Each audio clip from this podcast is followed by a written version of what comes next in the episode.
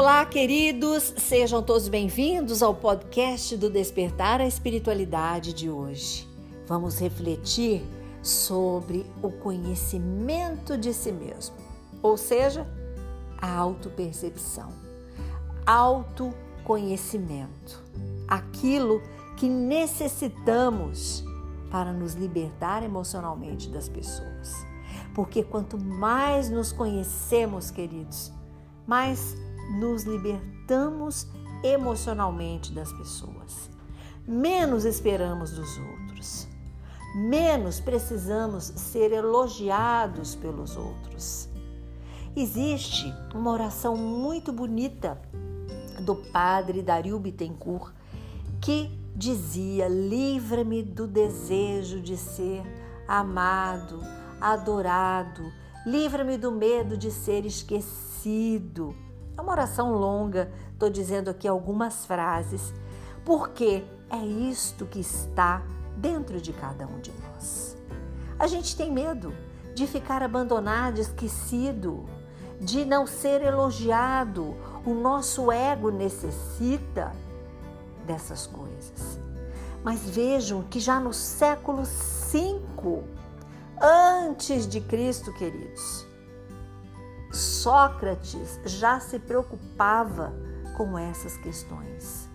E ele dizia que antes do homem se preocupar em querer conhecer a origem da natureza das coisas, ele deveria procurar conhecer a si próprio. Apolo também, um outro filósofo, tem gravado essa expressão no pórtico, que diz: Conhece-te a ti mesmo isso tornou-se uma bandeira do filósofo grego, do Apolo. Então, a gente tem que pensar que o autoconhecimento, ele vem como um presente para nós. Ele vem como algo que nos livra de muitos males, de muitas expectativas. Ou seja, esperamos demais no outro que o outro nos coloque para cima. Mas essa função é nossa, não é de mais ninguém. E quando a gente para para pensar que Sócrates perguntava assim: Você sabe o que você diz? Você realmente tem certeza em que você acredita? Você está realmente conhecendo aquilo em que acredita? Aquilo em que pensa ou aquilo que você diz. Porque sensações, sentimentos e palavras jogadas ao vento, sem conhecimento de causa, sem a essência, que é aquilo que está guardado à luz do nosso coração, do divino que em nós habita. Porque somos autômatos. Saímos andando no automático, sem pensar, sem analisar. Vamos falando, vamos fazendo, não planejamos nada. Não paramos para pensar nas questões pequenas. Só que essas questões pequenas, elas têm uma consequência. Elas tomam uma proporção grande.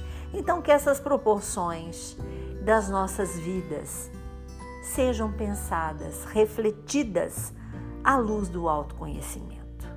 Por quê? Porque quando a gente pensa e pergunta algo, a resposta não vem de imediato. Ela demora. E demora justamente porque existe uma necessidade de assimilação, de pensar e pesquisar outras coisas que estão associadas àquela questão. Então, nesta questão do Sócrates, por exemplo, as pessoas esperavam que ele respondesse, imagina, as perguntas dele próprio. E olha a resposta do Sócrates, filósofo. Eu também não sei e é por isso que eu estou perguntando. Então, é aí que surgiu a célebre frase que ele diz. Tudo o que sei é que nada sei.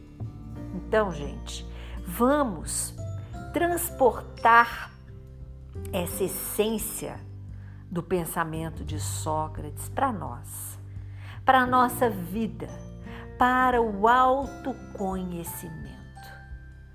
Você se conhece?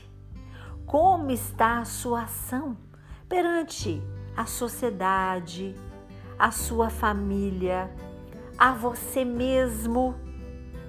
Quando temos aqui uma situação difícil, uma crise, como é que você mantém o seu estado emocional?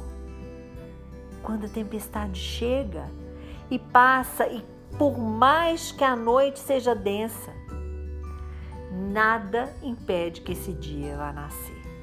Então a gente tem que estar cientes de que toda tempestade acaba. Isso acalma muitas nossas indagações, os nossos medos, os monstrinhos que habitam aqui dentro do peito, porque alimentamos o medo. Quando alimentamos, obviamente que ele cresce. E não é só o medo, não, gente. Tudo que você mais teme tudo que você preocupa excessivamente, aquilo vai crescendo. Ele vai tomando uma proporção, daqui a pouco está gigante. E isso consome o seu estado emocional, né? o meu estado emocional. Allan Kardec, no livro dos Espíritos, ele pergunta aos espíritos qual é o meio para se chegar ao autoconhecimento. E a resposta vem através de Santo Agostinho, que aconselha perguntarmos a nós mesmos se estamos praticando ações que a gente censura nos outros, que a gente não teria coragem de confessar. Se ao entrarmos no mundo dos espíritos, entre aspas, onde nada é oculto, teríamos medo de olhar alguém? O que, que a gente deve analisar nos atos e examinar o que podemos estar fazendo contra Deus, contra o próximo, contra nós mesmos? O conhecimento de si mesmo é, portanto, a chave do melhoramento individual. Olha a frase. Vou repetir. O conhecimento de si mesmo é, portanto, a chave do melhoramento individual. Então, todos nós somos criaturas humanas, passíveis de erro. E é por isso mesmo que tudo que aqui está colocado, dessas necessidades, precisamos antes responder para nós mesmos para o nosso coração. Conhecereis a verdade e a verdade vos libertará. Palavras que estão na Bíblia para nos auxiliar, para colocar dentro de nossas ações e sentimentos esta necessidade, para dar um start, que é aquela largada de ir em busca do que é importante do autoconhecimento, do estudo. Precisamos nos libertar de ficarmos estagnados, esperando tudo das pessoas, sem conhecimento, sem querer buscar algo que alimente o meu espírito. E é justamente conhecendo a mim mesmo que serei capaz de compartilhar com o outro esse universo interior, onde a luz pode trazer esperança, alegria, bondade, afeto para aqueles que estão ao meu redor. Curta e compartilhe este podcast com seus amigos. Sempre podemos acender uma lanterna no peito de alguém. Sou Suzy Vatê e este foi mais um podcast do Despertar a espiritualidade.